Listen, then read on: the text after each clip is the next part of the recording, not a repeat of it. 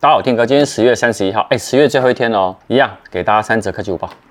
本影片由杰生通信赞助播出。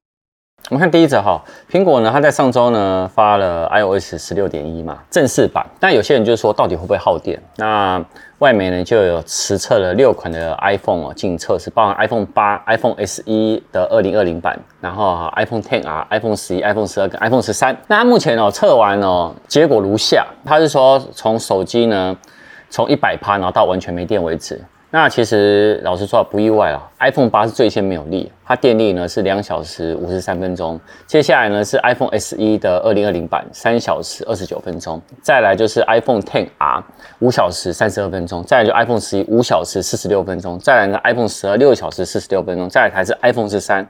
九小时十二分钟，按目前这样全部看下来啊，其实掉电，嗯、应该说耗电那个差距不会太大，只有一个正负大概都十分钟内了，只有一个呢比较特别是 iPhone 十二，它少了三十二分钟，它的那个续航力减弱了半小时，那这个地方反而大家觉得比较奇怪一点点，那其他的大概都是在十分钟内。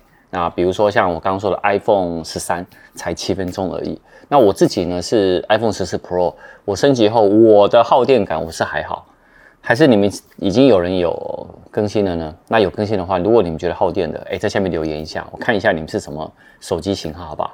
看第二则啊。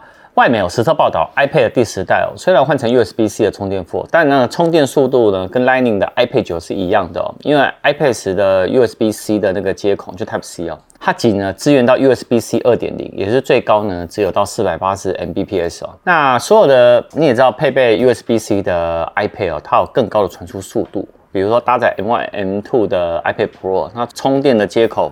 跟那个 Thunderbolt 3哦，其实相容，所以呢，它传输速度可以高达四十 Gbps。iPad Air 5它传输的速度最高也也有十 Gbps。iPad Air 4呢，跟 iPad Mini 速度也有五 Gbps。那这也就是说，奇怪哈、哦，那为什么 iPad 第十代竟然只用了那个 USB-C 二点零，也就是最高只支援到四百八十 Mbps？他们说，呃，那这个不就跟 Lightning 是速度是一样的吗？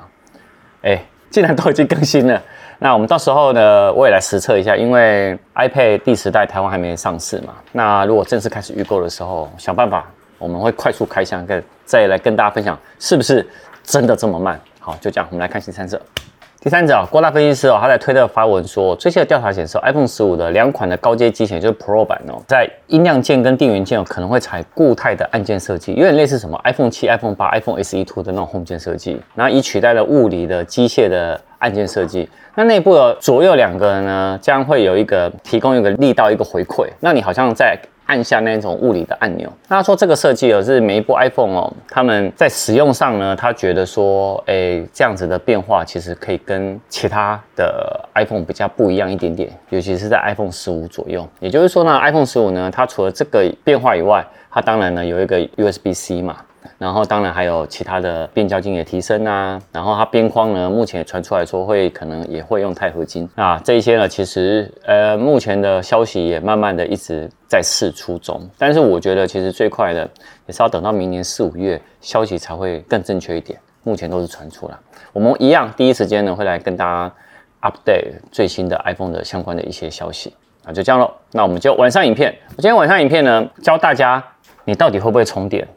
你充电有没有方法用错了？好，为什么呢？因为呢，哎，我们的手机哦，那个电池健康度如何一直保持在一百趴？健康度一百趴？今天晚上影片会教你，晚上影片见。